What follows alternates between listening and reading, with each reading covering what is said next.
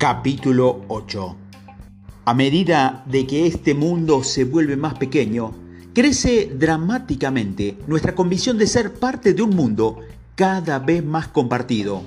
Esto nos lleva a la realidad de que no solo somos una nación, sino toda una humanidad. Una hermandad de naciones que van de la mano, no separados. Los irlandeses son famosos por tener en sus paisajes hermosos muros de piedra que adornan a esta isla color esmeralda y que hacen que sus campos parezcan del aire como una manta de hermosos retazos. Estos muros de piedra o cercos se construyen sin ningún tipo de mortero y están tan detalladamente armados que soportan estoicamente el paso del tiempo durante décadas e incluso siglos. Al conducir por las carreteras estrechas de Irlanda, una persona puede literalmente alcanzar y tocar estos muros, que tradicionalmente sirven para mucho propósito y que son el deleite de visitantes y habitantes del lugar por igual. Estas paredes separan pero no segregan, dividen pero no distancian unos a otros a los habitantes del vecindario. Pero existen otros tipos de paredes que sirven como barreras y deben ser derribadas. Estas pueden ser muros reales o imaginarios que existen para dividir y conquistar. Tu objetivo es marcar el territorio y separar a las personas. Las paredes de este tipo no sirven para nada en nuestra comunidad global.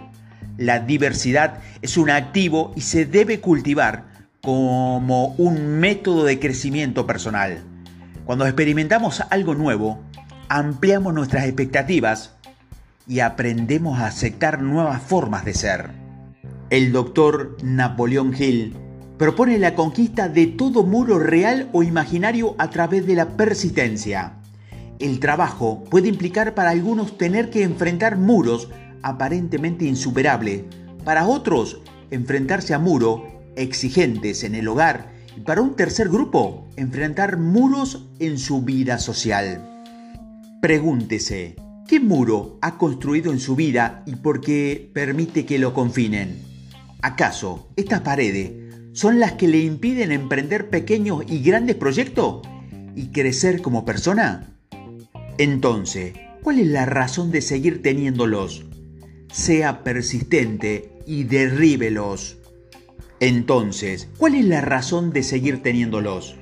Sea persistente y derríbelos mentalmente decídase a que estas barreras ya no lo presionen y deshágase de ellos.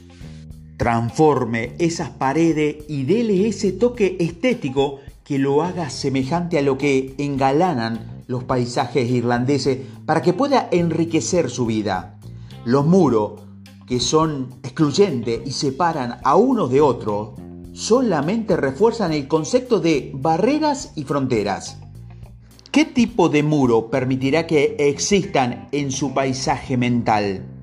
Y si piensa derribarlos, ¿cómo comenzará su demolición? Los muros de piedra. Usted no es una persona común ni nunca se ha encontrado con un muro de piedra entre usted y sus objetivos de la vida.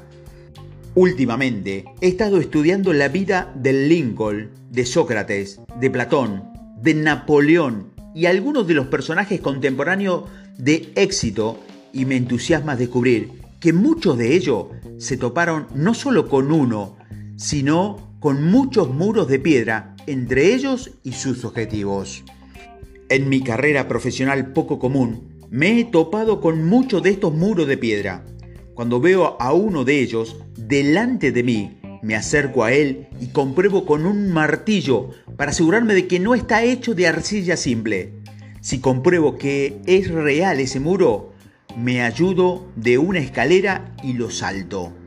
Si encuentro una valla de púas en su parte superior, entonces subo de nuevo y procedo a buscar un punto por donde evadirlos suponiendo que siempre debe haber algún modo de hacerlo. Si encuentro el camino bloqueado en esa dirección, entonces comienzo a excavar un túnel debajo del mismo, ya que me cierra el camino hacia mi objetivo. y tengo que pasar cueste lo que cueste. Si me entero de que la pared está construida de roca sólida y no es posible hacer algún túnel, entonces recurro al último recurso disponible, demolerla con la ayuda de explosivos. Por cierto, curiosamente, con este mismo término se conoce a la persistencia, que es el doceavo peldaño de la escalera mágica del éxito.